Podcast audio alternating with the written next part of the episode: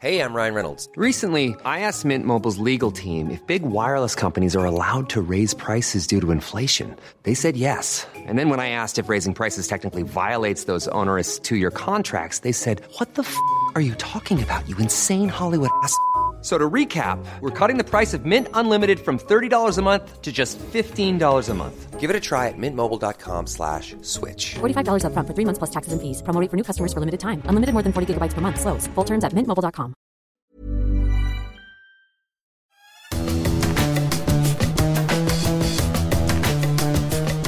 Amis fous du volant, soyez euh, les bienvenus pour euh, votre podcast consacré à l'actualité de la Formule 1. Et évidemment, on va parler du euh, Grand Prix de Monaco, septième manche de la saison 2022, qui a abouti à la victoire de Sergio Pérez devant Carlos Sainz et Max Verstappen. Stéphane, ravi d'être à tes côtés. De même. T'as bien noté hein, les 7258 événements qui sont survenus pendant cette course, un peu avant, un peu après, c'était complètement fou. On va pas parler de tous parce que ça serait trop long, mais euh, Bah c'est, do- c'est dommage parce qu'il n'y a pas de Grand Prix le week-end prochain. Oui, Finalement, on a, on, a, on a deux semaines pour débriefer. J'espère que vous êtes bien installés, ça va être un peu long. on, va, on va balayer l'essentiel. Alors, on va évidemment évoquer euh, la victoire du, du Mexicain en, principauté, en, arle- en- en élargissant un petit peu, bah, ça commence bien, j'ai pas d'antipatinage moi non plus, en élargissant un petit peu notre champ de vision, sachant qu'il n'a que 15 points de retard au championnat des pilotes sur Max Verstappen, on se demandera si Sergio Pérez n'aurait pas une chance de disputer la couronne mondiale cette saison. Euh, il avait signé une magnifique pole position, résisté au début de course chaotique. Charles Leclerc avait euh, tout bon lors de ce Grand Prix avant que la Scuderia ne se mélange les pinceaux dans la stratégie et fasse échouer euh, ce même Charles Leclerc au pied du podium de son Grand Prix. On reviendra sur euh, le, parcours délicat et de Charles Leclerc et de la Scuderia d'ailleurs un peu plus dans son ensemble. Monaco, le glamour, le prestige d'une victoire qui vaut plus que les autres pour les pilotes, l'histoire de cette épreuve dans, son ensemble. Mais Monaco est-il encore adapté à la F1 euh, moderne? C'est euh, la question que l'on va se poser avec euh, Stéphane Vrignot au moment où la F1 bah, hésite un petit peu à renouveler euh, le contrat avec la principauté pour euh, les euh, prochaines années. Ce podcast, Les Fous du Volant, qui est à retrouver sur toutes les bonnes plateformes d'écoute, de Deezer à Spotify, en passant par Acast ou par Apple Podcast. N'hésitez pas à nous donner euh, 5 étoiles et à vous abonner, et de cette manière, vous recevrez les nouveaux épisodes directement sur votre smartphone. On débute donc les fous du volant aujourd'hui avec une question. Pérez pourrait-il jouer le titre mondial en 2022 Tout ça parce que dimanche, Sergio Pérez a remporté la troisième victoire de sa carrière et forcément la plus prestigieuse de son parcours en, Formule 1 à l'issue de ce Grand Prix de, de Monaco. Le Mexicain a été le premier des hommes de tête à rentrer au stand pour passer des pneus pluie aux pneus intermédiaires et de ce fait il a gagné un temps précieux qui lui a permis ensuite de repasser une deuxième fois à son box, cette fois pour s'aligner sur le choix de pneus slick fait par Carlos Sainz. Avec cette victoire, Pérez euh, est donc troisième du championnat, avec six petits points de retard sur euh, Charles Leclerc, et finalement seulement 15 sur son chef de file Max Verstappen. D'où la question qu'on se pose aujourd'hui, est-ce qu'il peut être champion euh, du, monde?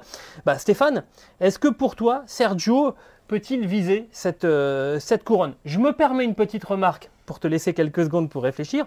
On se souvient qu'il avait offert la victoire à Verstappen euh, à Barcelone. Et si ça n'avait pas été le cas, évidemment Sergio Pérez aurait 7 points de plus. Verstappen aurait mathématiquement 7 points de moins. Donc il n'y aurait que 1 point d'avance pour euh, Verstappen au, championnat. Autrement dit, les, deux font, font jeu égal. Est-ce qu'il peut être champion? Euh, oui, mathématiquement.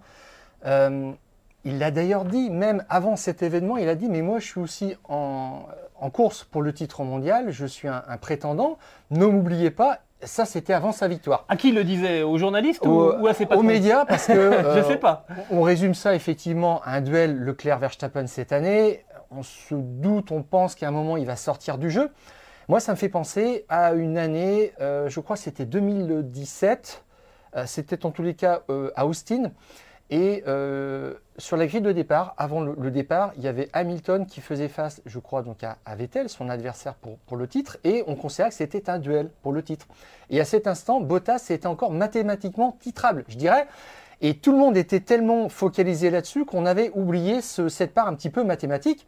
Alors, Moi, je te dirais oui, ça serait peut-être surprenant. Je pense par exemple à la saison euh, 2001. Hakkinen était double champion du monde en titre et euh, il avait accumulé cette année-là euh, des abandons, des problèmes de fiabilité. Et c'est Coutard, le numéro 2, euh, depuis toujours chez McLaren, qui s'était retrouvé dans la lumière et qui avait failli être champion du monde. Donc euh, euh, là, euh, Verstappen a abandonné deux fois cette année, Perez 1, donc euh, Perez une fois. Donc euh, on peut se dire que euh, après 7 Grands Prix, euh, mathématiquement, 15 points, c'est pas grand-chose.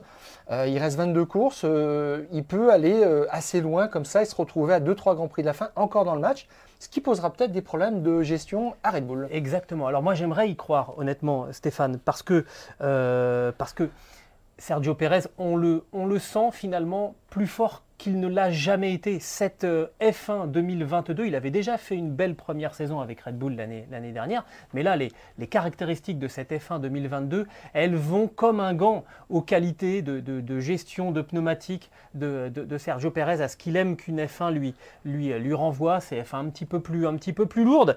Euh, on voit bien qu'il est très fort, on voit bien qu'il était plus vite à Monaco euh, que, que Max Verstappen et que euh, à la régulière, Max Verstappen n'a jamais eu un- une occasion de passer devant, Ce- ce week-end. devant son coéquipier. Et moi, je trouve quand même, Gilles, que depuis le début de l'année, Perez n'existe pas tellement par rapport à Verstappen. Moi, ça me fait penser un petit peu à ce qui s'était passé chez Red Bull. ra- rajoute la Catalogne, hein, où il était quand même Oui, devant. bien sûr, mais ça me fait penser un petit peu chez Red Bull euh, aux années 2010 et 2012. Weber était beaucoup plus fort que Vettel et on ne savait pas pourquoi. C'était son week-end, c'était son circuit et Vettel, ben, il n'y avait rien à faire, il n'y arrivait pas. Même chose pour Ricciardo en 2018, alors d'une façon un petit peu différente parce que Verstappen avait fait une erreur, mais Ricciardo c'était le sans faute et il avait gagné comme ça. Il Ouais. a eu son week-end à Monaco, donc c'est un petit peu spécial. Mais euh, après cette Grand Prix, je l'attendais pas du tout là. Ça Mhm. c'est clair, c'est évident. Euh, il, a, eu ça aussi, alors que l'année dernière, ça avait été assez difficile pour lui et Verstappen s'était promené. Donc euh, c'est la voiture de cette année sur ce circuit qui lui convient. Là, honnêtement, euh, si on reprend les positions de la première partie de course, Pérez troisième, Verstappen quatrième, c'est clair que si les positions étaient restées en l'état, à l'approche de l'arrivée, on aurait dit à Sergio Pérez de s'écarter parce que Red Bull roule pour Verstappen. C'est un mystère pour, personne, c'est cruel, c'est cynique, mais c'est comme ça, on lui aurait demandé de s'écarter. Donc finalement, la seule solution qu'avait euh, Sergio Pérez, la pluie, elle a été salvatrice pour, euh, pour le Mexicain, bah, c'était de se démarquer, de prendre une stratégie euh, risquée, celle de- d'être le premier à passer en pneu, en pneu intermédiaire, parce que dans la logique, dans la, la façon de faire de la stratégie en Formule 1, évidemment qu'on ne fait pas prendre le plus gros risque à son numéro 1, à celui qui joue le, le titre. Donc on envoie toujours une sorte de poisson Alors, pilote. Mais la, la logique quand même, c'est de faire entrer la voiture qui est positionnée, euh, qui a la meilleure position en piste, parce que c'est elle qui va avoir le plus de chances de faire euh, l'undercut, logiquement. Donc euh, c'était un petit peu l'envoyer en éclaireur. Euh, Gasly euh, tournait, mais euh, C'est ce que j'allais dire, en éclaireur. comme un avion. Et en même temps, c'est Ser- c'est- c'est Sergio Gasly, n'importe- c'est Pierre Gasly qui a été le plus courageux dans ce, dans ce Grand Prix. Je suis heureux parce qu'on l'a, on a retrouvé un petit peu, lui qui avait été très malheureux en, en- en qualification, qui n'avait pas pu faire un, un dernier tour. Là, on a retrouvé un petit peu le, Ouais. le Gasly. euh, je suis désolé, je vais employer, je vais employer un mot qu'on n'utilise pas normalement en journalisme, mais j'en vois pas d'autre qui a été suffisamment couillu pour tout de suite mettre des pneus intermédiaires en disant on verra bien ce que ça donne. De toute façon, euh, j'ai rien à perdre. Et, Et- et il a fait la est- démonstration que ça, ça marchait. Donc Hamilton a été ensuite le, deuxième à, Voilà, à enchaîner. Et là, il n'avait rien à perdre. Perez y est allé. Voilà, bingo. Donc euh, c'est intéressant de ce point de vue-là. Et ce qui est marrant, c'est que c'est lui qui avait le lead. Et puis Verstappen suivait derrière. Et C'est ça. Verstappen était dans la Ouais. peau du numéro 2 ce week-end. Euh, bon, c'était un petit peu étonnant, inhabituel. Et ce qui est sympa, c'est que euh, Checo Pérez a gardé ce, leadership jusqu'au bout. Et même sur les 33 derniers tours, il a fallu faire de la résistance. Euh, il y a une belle attaque de Sainz à la fin. Il, a, fermé tout à, double tour. Ça m'a un petit peu rappelé la, course de, Ricciardo aussi en, en 2018. Et je dirais qu'on est content pour lui parce que il sera peut-être jamais champion du monde, mais quand tu as gagné le Grand Prix de Monaco, c'est Ouais. sur ton palmarès et on te présente toujours comme ça après. ça. Marc Weber, il a gagné deux fois le Grand Prix de Monaco, euh, il n'a jamais été vice-champion du monde, etc. Il y a d'autres pilotes comme ça qui, euh, qui ont fait en fait leur, euh, leur, leur carrière sur cette victoire à Monaco. Oui, c'est- clair, ça fait partie des, des- des- des trois courses de, de- de la triple couronne, hein, avec, euh, avec euh, le, le titre de, de- Formule 1, avec les 500 miles d'Indianapolis, il y a ce Grand Prix de Monaco qui Et est- les 24 heures du Mans. et les 24 heures du Mans Voilà, qui sont voilà, une sorte de, de- de, Graal. de Graal, euh, effectivement, dans, dans la carrière d'un d'un pilote. Sergio Pérez, qui va donc arriver euh, à Bakou, auréolé de ce succès. Bakou, c'est là où il s'était imposé l'année dernière. C'est une de ses deux premières victoires. hein. C'était la première fois qu'il s'imposait sous les couleurs de, euh, Red Bull. Et clairement, hein, il, a, un très bon feeling avec cette, euh, voiture euh, millésime 2022. Oui, tu, tu- tu le disais tout à l'heure, ça va peut-être finir par poser un problème chez, euh, chez Red Bull. Il va devenir le, le caillou dans, dans la chaussure de, de- de Christian Horner, non? Tu, Ah ouais. tu sens pas pointer ça Si, petit si, à si, petit? si, tout à fait. Si au moindre petit problème de Verstappen, il prend, il prend la tête, peut-être même du championnat, parce que je vois, après son abandon euh, en, en ouverture de la saison, il a aligné 6 top 4. Ouais. Donc euh, c'est euh, d'une régularité à toute épreuve. Et en plus, tu, tu veux que je complète? J'ai le sentiment que, on, le voit bien, il y a eu un autre abandon sur, problème pour, Verstappen. Il y a eu un problème de DRS sur la voiture de Verstappen. On a le sentiment cette saison euh, que le sort s'acharne un petit peu sur, euh, le néerlandais. Euh, C'était plutôt le cas inverse l'année dernière où ça, ça Ouais. frappait la voiture du Mexicain et on ne sait pas pourquoi ça frappait pas celle de, celle de, de Max Verstappen. Alors on pourra toujours dire qu'il y a plus d'attention à porter à, à la voiture de, de Max Verstappen qu'à celle de, qu'à celle de, Sergio Pérez. J'y crois pas, euh, parce que c'est pas dans l'intérêt d'une, du- du- d'une équipe de, laisser un petit peu euh, filer une, une- une voiture au, au profit de, de l'autre. Mais là, cette année, bah pour l'instant, euh, les ennuis s'intéressent un peu plus à la voiture frappée du numéro 1 qu'à celle frappée du, du numéro 11. Je ne sais pas pourquoi. Je, je, je sens venir l'histoire que, euh, que Sergio Pérez va, va être un problème, euh, va être le, le facteur X, comme on dit souvent dans, en, en sport. On en avait parlé la semaine dernière quand même, il a quelques éléments déjà qu'il a dû changer sur son moteur, donc qui donnerait peut-être lieu à des pénalités un petit peu plus tard dans la saison. C'est peut-être aussi ce qui va lui coûter, on verra bien. Mais en tous les cas, Marco, euh, Helmut Marco, le conseiller spécial chez Red Bull, était très content. Euh, il a dit deux victoires en un an et demi, c'est très satisfaisant. il ne demande pas plus. C'est ça. En fait, la ça, deuxième partie de la phrase, c'est il en faut pas plus, Sergio. On t'a compris? C'est très Tu bien. bouges pas là maintenant, c'est bon, t'as Et, et c'est là, là qu'il y a le problème. C'est là qu'il y a le problème. Et on, va répondre puisqu'on on pose la question peut-il être champion du monde? Oui ou non Sergio Pérez peut-il être champion du monde en, en 2022 Malgré tout ce que j'ai dit, je vous réponds non, parce qu'on ne le laissera pas faire. À un moment, chez, chez Red Bull, on va lui mettre la main sur l'épaule en lui disant Écoute, Sergio, t'es bien gentil. On a un pilote qui s'appelle Max Verstappen. Alors, à moins que Max Verstappen ait suffisamment. Alors, je corrige, pardon, je, je me remets dans le. Il peut l'être à condition que ce soit face à un pilote Ferrari. Mais si à un moment, euh, ça pose problème à Max Verstappen, il n'y aura pas photo. On dira à Sergio Pérez Sergio, merci pour tes services, mais reste à ta place. Oui, C'est ma réponse. Et euh, Perez, en plus, il se sent bien dans cette équipe. Euh, Horner l'a encensé. Et euh, lors d'une euh, conférence euh, vidéo, la conférence habituelle qu'organise l'équipe, Perez a dit J'ai peut-être signé trop tôt euh, à Horner. Et euh, il n'a pas fait passer ça pour un lapsus et discrètement. Il est très fort. Mais on l'a, voilà, et euh, ça, ça a bien été retenu. Ça, ça veut dire clairement que apparemment Perez a déjà signé et que Red Bull va nous faire un petit peu patienter comme ça. Euh, il nous a annoncé ça de fin, fin juillet, euh, début août ou juste avant le Grand Prix de, euh, de Belgique, en faisant semblant de mettre en balotage son poste, mais c'est déjà, Acté. déjà Et acté. puis ça serait, ça serait, Et puis, ça serait incroyable et ridicule de ne pas reconduire Pérez quand on voit ce qu'il fait en ce moment. Oui, et puis Verst- Verstappen le dit lui-même, on s'entend très bien et que le meilleur gagne. Il aurait pu ajouter entre parenthèses Tant que du bon. moment ce soir. on est bien d'accord. N'empêche que, on- voilà, donc tu es d'accord avec moi, il ne sera pas champion. Il faut, s'il faut dire oui ou non. Écoute, euh, Ah, il faut je- dire oui ou non Non, non, il ne sera pas champion. Alors, Clairement. juste un tout petit dernier message pour. euh, on, on pense euh, aux, aux minots qui font, qui font du karting ou qui font du sport, n'importe quelle discipline. faut quand même se souvenir qu'il y a deux ans, Sergio Pérez, il était à la rue. Euh, parce que euh, Racing Point avait été racheté euh, par Laurent Stroll, que Laurent Stroll voulait faire venir Sébastien Vettel et qu'il y a Lance Stroll, le fils du, du- du patron, qui était là. Donc de toute façon, Sergio Pérez savait qu'il était condamné et il s'en était même pas offusqué en disant c'est dans la logique des choses, il va falloir que je trouve une solution. Il est arrivé donc chez Red Bull quelque part un petit peu euh, c'était la, solution de la dernière chance. Et aujourd'hui, on se pose la question de savoir s'il peut être champion du monde. Comme quoi, parfois, les événements qui semblent très défavorables, eh bien, si vous les prenez de manière positive, peuvent euh, se, révéler être un, tremplin pour, l'avenir. C'était le, côté philosophique, je vous rassure, j'en ferai pas d'autres. Promis juré, je vous embête pas avec ça, mais j'ai trouvé ça quand même un un joli message. Pendant ce temps-là, pendant que Sergio Pérez caracolait vers une victoire inattendue et magnifique du côté de, Monaco, euh, bah, il y en a un euh, qui était tout près de chez lui et qui euh, a cru vivre un, enfer. C'était probablement l'enfer d'ailleurs dans la tête de, Charles Leclerc. Pole position, première partie de course maîtrisée. Tous les voyants étaient au vert pour le monégasque dans ce Grand Prix de Monaco.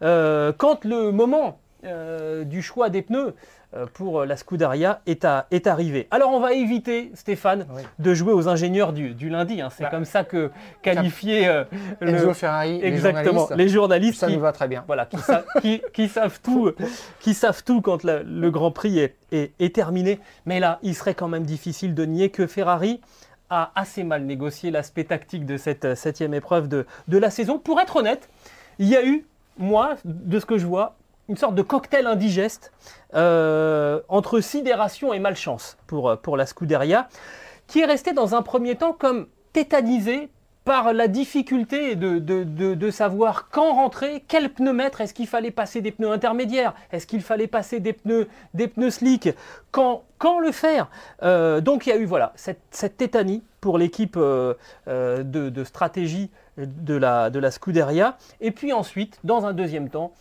il faut bien le reconnaître, je le disais, un petit peu de, mal, de malchance avec, euh, avec le, trafic qui, a- qui a joué à l'encontre des, des- pilotes, euh, des pilotes Ferrari.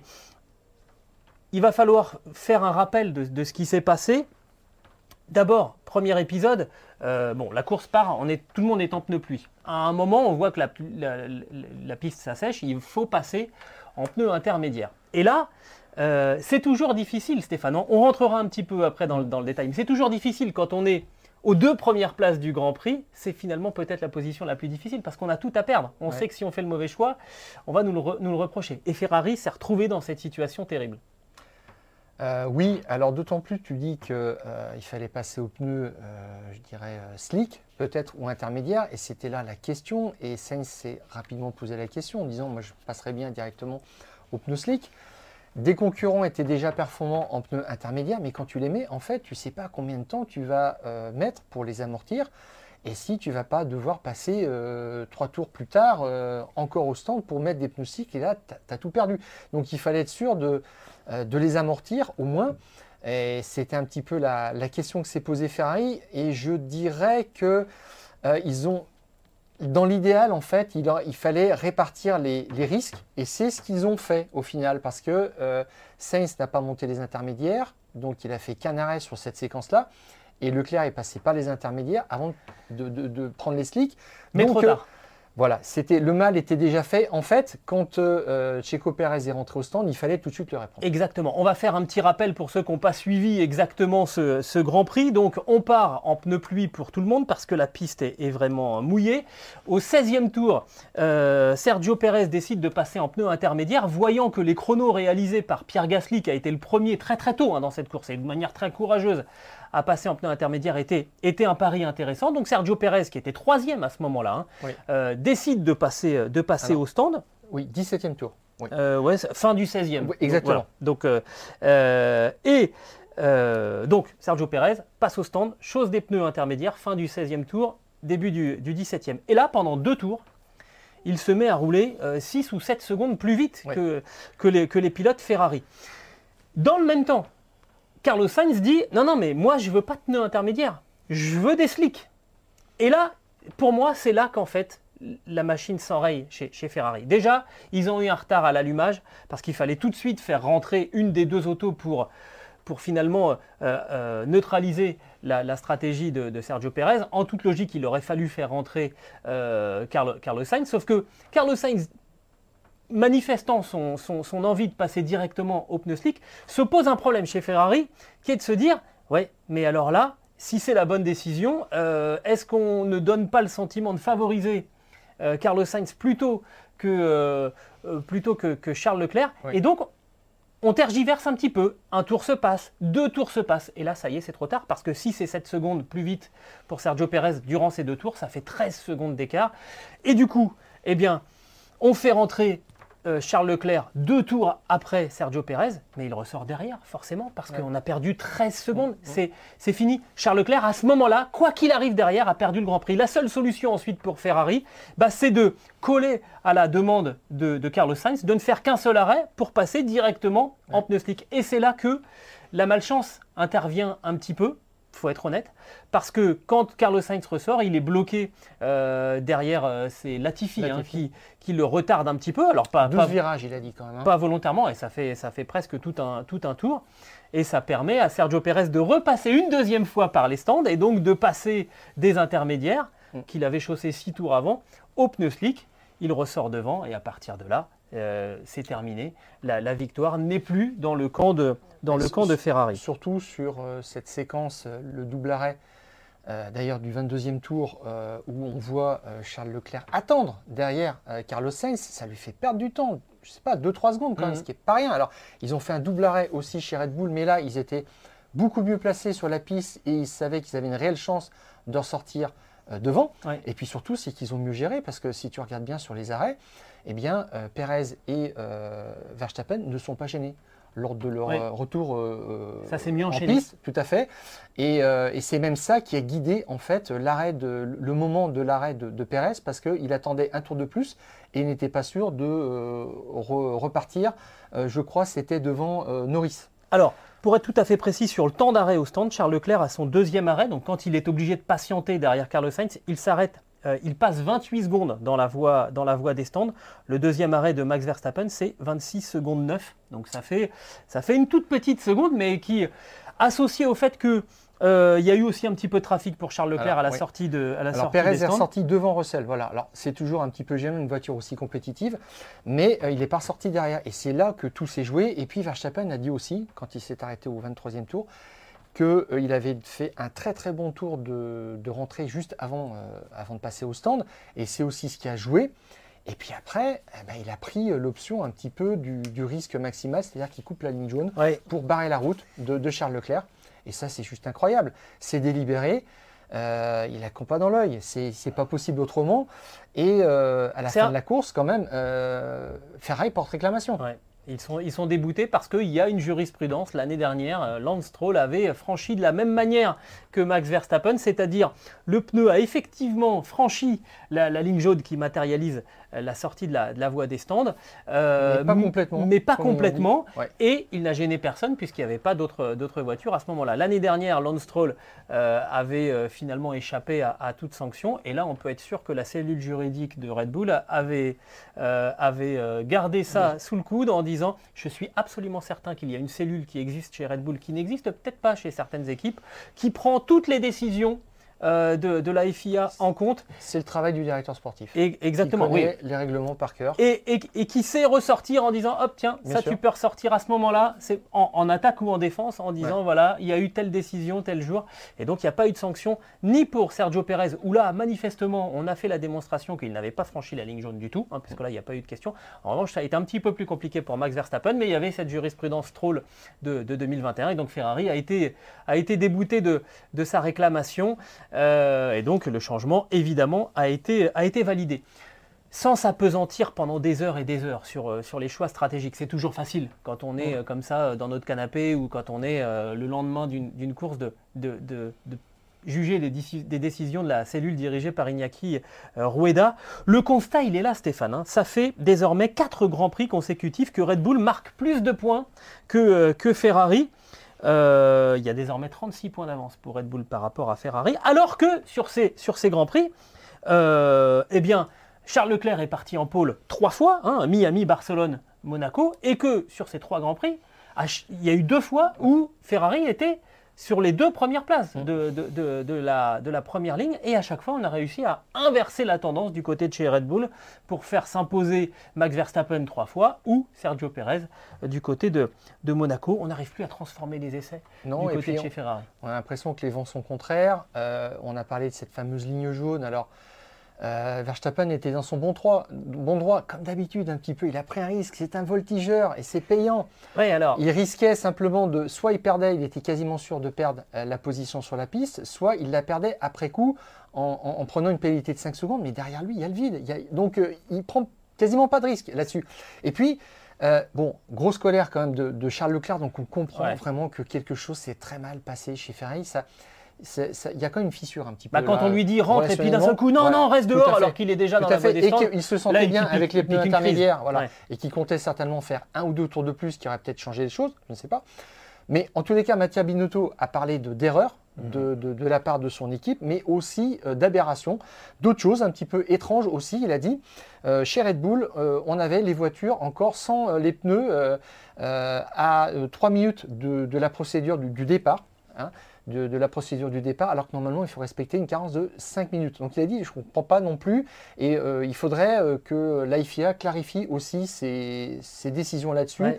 et qu'elle soit beaucoup, qu'elle ait plus de régularité dans l'observation de On ces en avait décisions. parlé de la cohérence des décisions l'année dernière. On y revient, mais ça y est, le ton est en train de monter petit à petit entre, entre Red Bull et, Alors- et Ferrari, parce qu'avant cela, Helmut Marko en avait mis une petite couche sur le fait que euh, Charles Leclerc, après sa pole position, euh, s'était pas arrêté. Alors c'était après ou C'était en Q2. En C'était en Q2, Q2. que Charles Leclerc a raté le point La de pesée, tout à fait. Et là, en fait, euh, Ferrari a, a compris tout de suite son erreur. Donc, il y a des gens quand même qui sont euh, Sur je le coup. dirais, sur le coup, exactement. Et les mécaniciens ont ramené tout de suite la voiture. Avant de faire la moindre intervention. Comme ça, on l'a vraiment pesé voilà, dans sa configuration dit dans laquelle elle a fait le chrono. Voilà, ne pas travailler sur la voiture euh, d'ici là. Donc, euh, ça aussi, Helmut Marko le savait, mais il a envoyé une petite Voilà. pique. Et on commence on a- là, ça y est. Et on a pensé que euh, Ferrari avait porté réclamation après la course parce que la FIA n'avait même pas noté l'incident de Cé- Céline Jones. Je trouve ça un petit peu limite quand même. Oui, parce que c'était Par visible. principe, Hmm. exactement, on se posait la question. Et euh, Mattia Binotto a dit non, non, nous, on n'a pas envie de se prendre la tête avec Red Bull, c'était pas ça, mais on voulait vraiment avoir une clarification. Et c'est une façon de dire, la FIA est un petit peu incohérente aussi là-dessus, il faut reprendre les choses en main. Mais on voit que ça commence à, à- à monter. Là, il va y avoir euh, un week-end sans Grand Prix. Peut-être que du côté de chez Ferrari, on va pouvoir se poser un petit peu parce qu'on voit que la séquence, elle est quand même très très négative. hein. Désormais, Charles Leclerc, qui menait au, au championnat, se retrouve deuxième, euh, mais il est euh, maintenant à, à 9 points de Max Verstappen. C'est rien, C'est- 9 non, points. Il y a encore beaucoup de. Grands Prix. Mais il est talonné par, euh, par Sergio Perez. Il n'y a plus que 6 points d'avance. Carlos Sainz euh, est cinquième du championnat, euh, devancé par, euh, par George Russell, hein, même s'il est revenu sur, les talons du, Britannique avec ce, podium. Voilà. On, sent, c'était, c'était déjà très compliqué après la Catalogne.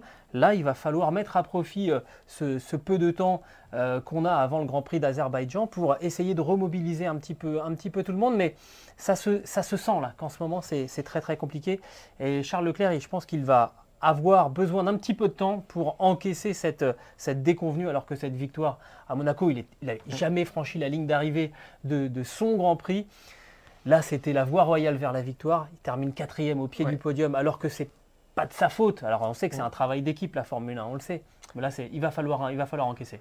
Et pour reprendre la main, ça va pas être facile parce que euh, Ferrari a indiqué qu'il n'y aurait pas de nouveauté sur la voiture au mois de, de juin. Et euh, on sait que toutes les équipes euh, posent la que- se posent la question de quand mettre des, des nouvelles pièces. Je crois que c'est Red Bull, euh, Ferrari et Mercedes qui ont dit très clairement Le euh, budget de cap, on ne pourra pas le on tenir. pourra pas hein. le tenir. Voilà. Bah si, débrouillez-vous. C'est fait pour ça justement. Et ils ont toujours l'habitude d'avoir des dérogations. Ah ben non, on va faire comme ça. Il y en a d'autres qui travaillent mieux, qui sont plus prudents, Alpine, etc. Ouais.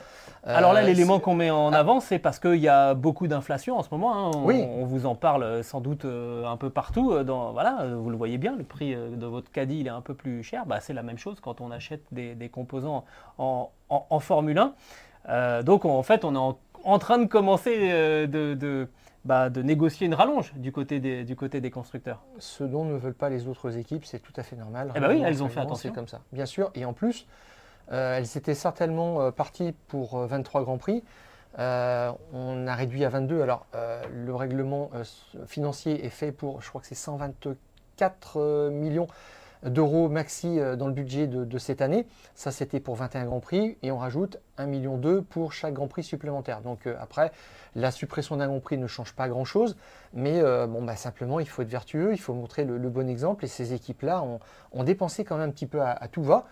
Et euh, ça, ça va peut-être jouer d'ici à la fin du championnat. On verra bien. Mais en tout cas, là, euh, du côté de la Ferrari, il va falloir euh, vraiment se poser les, les bonnes questions avant de négocier la prochaine épreuve qui aura lieu donc à Bakou, puisqu'on parlait de limitation des, des budgets. Pas. D'accord, ça y est, je. Mais c'est un Grand Prix qui va valoir son, son pesant d'or.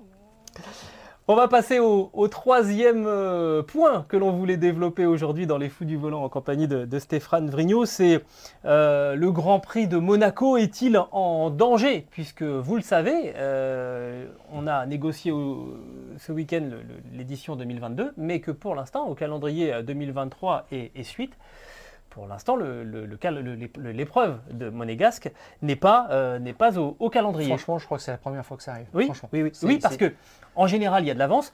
En général, quand la F1 négocie la reconduction d'un Grand Prix avec, un- avec des organisateurs, c'est lors du Grand Prix qu'on annonce la reconduction du, du contrat. C'est- de bon usage de faire, de faire de la sorte. Et ça n'a pas été le cas Non, ce week-end Je à même, Monaco. je vais même te dire plus, Gilles, c'est que jusqu'à ces dernières années, en tous les cas les années Ecclestone, euh, Monaco choisissait sa date au calendrier. Euh, il laissait tout le calendrier ouvert. Alors c'était la semaine, euh, dernière semaine de, ou avant-dernière semaine euh, du mois de mai, le- la semaine du, du jeudi de, de l'Ascension.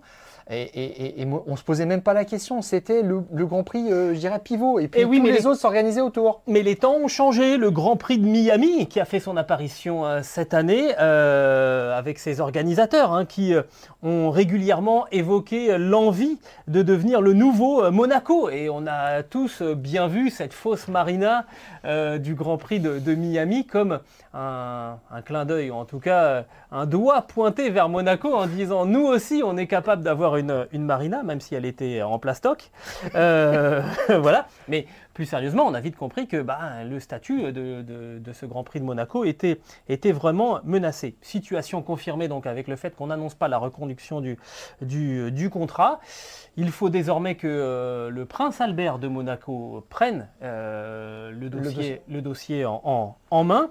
Euh, et il y a eu cette déclaration finalement euh, tonitruante de, de, de Toto Wolff, Stéphane. C'est peut-être le, le premier élément qu'on peut, euh, qu'on peut noter? Alors oui, je cite Toto Wolff, c'était euh, dimanche, bien énervé quand même après la course de euh, Hamilton, coincé derrière Ocon, coincé derrière euh, Alonso. Alonso, etc. Toto Wolff, donc le directeur d'équipe de, de Mercedes, a dit il faut revoir ce circuit, il ne devrait pas être possible de rouler 5 secondes, à 5 secondes des temps autour, euh, comme une Formule 2, et avoir une procession. C'est vraiment ce qu'on a eu, c'est vrai. Euh, c'est un endroit et un spectacle fantastique, mais ça serait génial que la course soit au même niveau. C'est vrai, ça résume bien le, sentiment qu'on avait euh, dimanche soir. On a eu des dépassements, mais si tu regardes bien, euh, le top 5 s'est joué sur des arrêts au stand. Même Russell a dépassé euh, Norris sur un coup de stratégie. Euh, ça, c'est un petit peu dommage. Stéphane, Et qu'est-ce qu'il faut faire maintenant? Justement, le nombre de dépassements, c'est souvent le, le baromètre pour la spectacularité d'un Grand Prix, même si on sait que c'est un petit peu artificiel, parce qu'avec le DRS, il y a des dépassements qui ne sont pas vraiment euh, Alors, sportivement voilà, valables. les Mais chiffres ça reste un, baromètre. DRS. Donc, Voilà, allez, vas-y. Donc, le nombre de dépassements Voilà. sur les, les précédentes éditions du Grand Prix de ça. Monaco. Parce qu'en fait, c'était des éditions sur le sec. Et donc, on avait 15 dépassements en 2016, 3 en 2017, 6 en 2018, 2 en 2019 et 0 en 2021. Alors, vous vous souvenez que dans le premier tour, euh, c'était euh, Schumacher qui avait dépassé euh, Mazepin. Euh, ouais, n'était-ce pas l'inverse, je ne sais plus, mais je crois que c'était Schumacher qui avait dépassé Mazepin à, l'arrivée à l'épingle.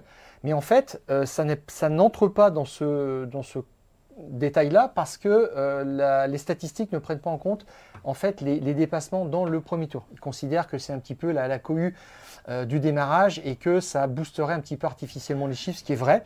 Et maintenant, c'est clairement euh, insuffisant, c'est famélique. C'est censé confirmer effectivement qu'il n'y a pas beaucoup de spectacles sur ce Grand Prix de Monaco. Alors, euh, on dit est-ce que le Grand Prix de Monaco est adapté à, la Formule 1 Finalement, moi je me demande si c'est pas plutôt l'inverse, si c'est pas les Formule 1 qui ne sont plus adaptés au Grand Prix de Monaco. Parce que entre les Formule 1 des années 70 et les Formule 1 qui évoluent aujourd'hui, l'empreinte au, sol de- de la voiture, elle a, elle, a- elle a doublé. Les voitures, elles font 2 mètres de large. Oui, forcément, c'est quand même beaucoup Alors- plus compliqué de dépasser dans ces cas-là. Oui, mais la, la largeur n'a pas euh, augmenté euh, Ah bah non, considérablement. on Elles étaient pas. descendues à 1m80 euh, dans les années 2000.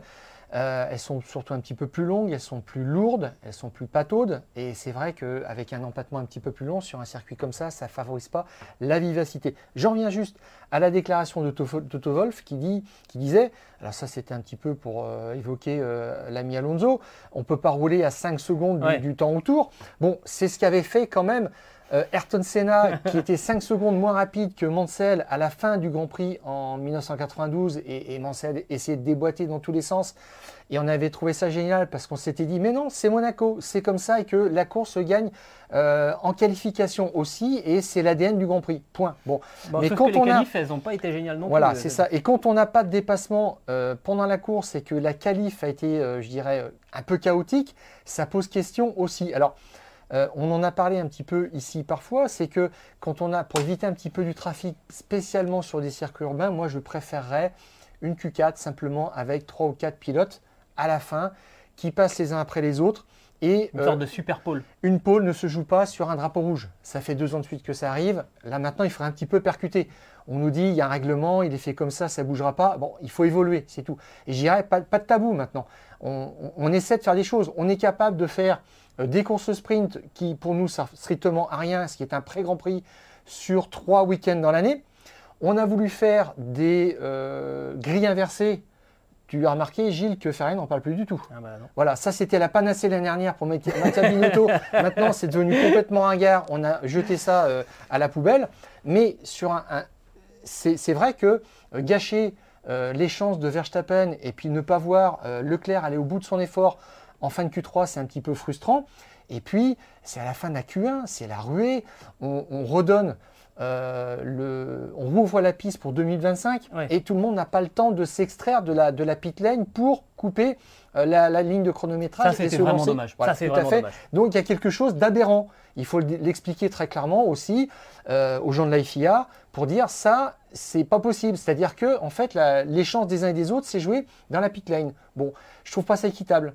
Alors, je dirais, est-ce qu'il est possible de faire quelque chose? Est-ce qu'il est possible de euh, rajouter un, temps forfaitaire ou d'augmenter ce temps euh, de, euh, en, fin de qualif pour au moins permettre que tout le monde franchisse la ligne et que tout le monde ait, sa chance? Parce qu'après, dans l'autre sens, ben, on, a combien? On a eu 6 ou 7 pilotes qui étaient privés hmm. de, de, s'élancer, dont Hamilton, dont, dont Gasly. On ne parle pas des moins bons. Et là encore, ça fait parler, ça fait polémique et euh, ça, fait, ça donne l'idée vraiment d'un sport qui n'est pas bien régulé. Tu dis pas de tabou? Alors moi je vais te dire ce que je pense, ça n'a strictement rien à voir avec tout ce que tu viens de dire. Même si c'est parfaitement justifié et je suis parfaitement d'accord avec toi, ça n'a strictement rien à voir. Ce qui pose problème, je vais te le dire, c'est une série en fait euh, de, euh, de, particularités que, dont disposent les organisateurs du Grand Prix de, Monaco. Monaco, la, première chose, paye une redevance infiniment moins importante que tous les autres euh, Grands Prix. Stéphane, c'est toi qui es vraiment le grand spécialiste des chiffres. Combien, combien on paye à Monaco pour avoir le Grand millions, Prix Grand Maxi, c'est ce qu'on appellerait le prize money ou le prix du plateau, c'est ce qui est versé euh, aux promoteurs de la Formule 1 qui le redistribue à toutes les équipes en fin de championnat. Il y a d'autres grands prix qui. La moyenne, c'est 20. Euh, Miami, c'était 55 millions. Bah, ils arrivent. vous imaginez, vous imaginez le rapport. de la surface financière. Donc, ça, la Formule 1 veut renégocier. C'est pour ça qu'on les met sous pression. C'est parce qu'il y a cette somme qui est assez ridicule maintenant On regarde tout ce que payent les autres, donc on les met un peu sous pression, mais pas seulement pour ça. Non, pas seulement pour ça. Monaco, les organisateurs, ont la main sur la réalisation télé euh, du, Grand Prix. Alors vous allez me dire, bah ouais, et alors, qu'est-ce que de, quoi euh, de Bah si, parce que Monaco a aussi la main sur les panneaux publicitaires autour du Grand Prix. Alors que tout ça, normalement, ce sont les organisateurs de la Formule 1 qui gèrent tout ça euh, et qui ont donc ont des accords commerciaux et qui arrivent à monnayer le, spectacle et qui font de la Formule 1. leurs sponsors y compris qui sont concurrentiels de sponsors premium institutionnels de la Formule 1. Donc c'est pour ça que ça froisse un peu quand même le promoteur. Et eh oui, c'est normal. Exactement. Euh, on, roulait. Euh, on roulait habituellement euh, le, jeudi à, à, Concession on, ne roulait pas le vendredi et puis finalement, oh, bah non, ça y est, là, cette année, on a fait vendredi, samedi, dimanche, euh, week-end classique. Preuve, preuve que voilà, déjà ça avait commencé depuis, euh, depuis un petit moment. Tout ça, ça fait évidemment trop. On veut uniformiser, on veut rentabiliser ce Grand Prix de, de, Monaco et les organisateurs en fait sont en train euh, bah, de mettre la pression sur, sur, le, sur les tenants de ce Grand Prix de, Monaco. Et là, c'est carrément le prince Albert hein, qui a pris le dossier en main. sur les chantiers, il y a ben, déjà ce problème de- du fait qu'il n'y a pas assez de dépassement au Grand Prix de Monaco. Donc on est en train d'imaginer en fait une nouvelle formule du Grand Prix de Monaco. C'est un dossier qui est, qui est- qui est Oui. très vieux. hein, et- Formula One a pousse pour essayer d'élargir la piste. Ils ont fait beaucoup d'efforts. Euh, je crois même qu'il y a une année, ils ont euh, décalé les rails dans, dans la montée, euh, dans la grande montée après Sainte-Dévote de 8 cm et les pilotes ont dit on l'a vu tout de suite. C'est juste incroyable. Alors, euh, s'il y avait des choses comme ça qui étaient possibles de 50 cm, ça, ça changerait peut-être la donne sur certains. Alors, on va pas pouvoir du raser circuit. beaucoup de choses Voilà. à Monaco. Mais hein. moi, je vois pas beaucoup de marge de manœuvre, Non. à part à la sortie du tunnel, rajouter un petit peu euh, la distance de freinage, parce qu'on a vu que ça n'apportait quasiment rien, Mm. alors que théoriquement, le règlement de 2022 est fait pour que des voitures puissent se suivre, donc s'attaquer à la sortie du tunnel sur ce gros freinage, mais en contrepartie, quand même, on rognerait sur une distance de dégagement qui est essentielle. Mm. En cas de catastrophe, panne de frein, il faut quand même euh, avoir du assurer un petit peu, avoir du dégagement. Exactement. Mais on peut euh, donc euh, imaginer un, un nouveau circuit de, de- de Formule 1, peut-être aller un petit peu plus euh, loin. Alors euh, à l'est ou à l'ouest, j'en sais rien, je connais pas trop les lieux, hein, je ne vais pas souvent en vacances et j'y habite pas encore à, à Monaco. Mais l'idée c'est vraiment ça, c'est de d'essayer de de- d'ouvrir un petit peu, de rallonger un peu ce, ce en, en circuit. Formule 1, en Formule E, on l'a vu, ils ont créé un autre circuit avant de passer sur le circuit de Grand Prix. Donc après, s'il fallait faire un détour pour dynamiser un petit peu ce, circuit, est-ce que ça serait possible? Alors ça, ça, on renoncerait un peu à tout ce pan d'histoire, mais on a envie de voir des choses un petit peu plus intéressantes plutôt que de faire le constat, le top 5 euh, a été déterminé au stand. Bon, Voilà. ça c'est frustrant. Euh, En tout cas, il va falloir changer des, des choses. Euh, Le prince Albert de Monaco a dit qu'effectivement, il allait falloir mettre la main à, à la poche et qu'on a évoqué déjà une somme de 17 ou 18 millions. Ouais, hein. ce qui est a- rien du tout, ce qui est une paille pour Monaco. Ouais. Mais ça Et- prouve que ça y est. Voilà, Le- alors Le, le, le, le côté un petit peu, euh, bon, bah, c'est Monaco, c'est pas pareil. Non, ça y est, c'est en train de passer à la trappe. Ça, si, si, ça- si c'était qu'une question de gros sous, ça serait déjà signé. Mais il y a toute cette histoire, Gilles, que tu as expliqué, euh, la réalisation, les, les sponsors euh, particuliers propres à l'organisateur qui font concurrence euh, à, À certains sponsors de la Formule 1. de la Formule 1, voilà, c'est là où ça, ça chope. Et même si il fallait payer 30 millions, je pense que ce Grand Prix serait quand même extraordinairement rentable pour Monaco parce que c'est une vitrine fantastique pour la sûr. principauté. C'est sûr. Et on va la garder. De toute façon, on aura une bonne nouvelle dans l'année, Voilà. c'est- certain. Bah, c'est le moment de donner la réponse. Alors, pour toi, ce Grand Prix, il est. Ça ne fait pas de doute là-dessus. Tout le monde le veut, tout le monde en a envie. Euh, Il n'y a qu'à voir le nombre de sponsors, d'opérations, de, de communication autour de toutes les marques. Euh, ça reste de toute façon le Grand Prix le plus important, euh, clairement. Je suis d'accord avec toi. Le Grand Prix de Monaco n'est pas en danger. Ce sont simplement euh, des négociations qui sont euh, un peu plus euh, serrées euh, désormais pour la reconduction de ce, contrat, mais on l'apprendra dans les semaines ou dans les mois qui viennent. On aura un Grand Prix de Monaco en 2023, en 2024. Ça, ça continuera. En tout cas, c'est notre, sentiment et c'est voilà le- les, quelques infos qu'on a réussi à, obtenir à l'issue de cette septième épreuve de, de la saison. Et évidemment, on en reparlera quand euh, un jour on nous annoncera la reconduction du Grand Prix de Monaco pour les saisons à venir. Et ben voilà, je crois qu'on a fait le tour, mon cher, euh, mon cher Stéphane. On a été euh, quand même assez, euh, assez complet, même si on aurait pu en parler pendant des heures, hein, de ces histoires de, de stratégie là, au, mo- au moment des, des choix de, de pneumatiques de la Scuderia et de Red Bull. On pourrait rester encore une ou deux heures, mais je crois Alors qu'à un moment, il faut euh, s'arrêter. voilà, je, je te dirais juste que pour Ferrari, c'était plus simple que lors de la dernière victoire en 2017, où il s'était un petit peu amusé avec Raikkonen et Vettel, en laissant un petit peu Raikkonen mener et puis euh, Vettel euh, économiser ses pneus, puis ils avaient fait une inversion de position parce qu'ils en avaient tellement envie. Mais là, il n'y avait pas de concurrence. Et bah, ça fait 4 ans qu'il y a de la concurrence et ça fait 4 ans que Ferrari termine deuxième du Grand Prix à Monaco. Et donc, euh, on va scruter ces histoires de stratégie contre Red Bull sur les prochains Grands Prix et on verra si Ferrari est vraiment, vraiment au niveau des champions du monde. Ce podcast qui est à retrouver sur toutes les bonnes plateformes d'écoute de Deezer à Spotify en passant par Acast et par Apple Podcast. N'hésitez pas à nous donner 5 étoiles et aussi à vous abonner. De cette manière, vous recevrez les nouveaux épisodes directement sur votre smartphone. Il n'y a pas de Grand Prix le week-end prochain. On va pouvoir se reposer un peu hein, parce que entre euh, la Formule 1, le MotoGP, euh, les 500 miles d'Indianapolis euh, le week-end dernier là, Et puis, et puis les pilotes se reposent aussi. hein. J'ai lu un truc hallucinant. Hamilton a dit on est euh, épuisé mentalement pendant deux jours après ce Grand Prix spécialement.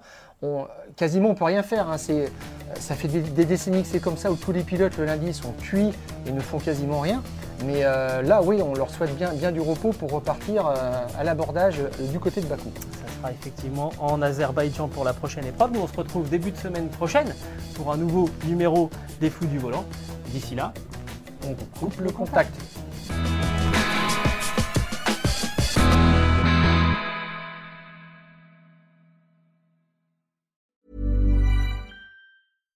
Hi, I'm Daniel, founder of Pretty Litter. Cats and cat owners deserve better than any old fashioned litter. That's why I teamed up with scientists and veterinarians to create Pretty Litter. Its innovative crystal formula has superior odor control and weighs up to 80% less than clay litter.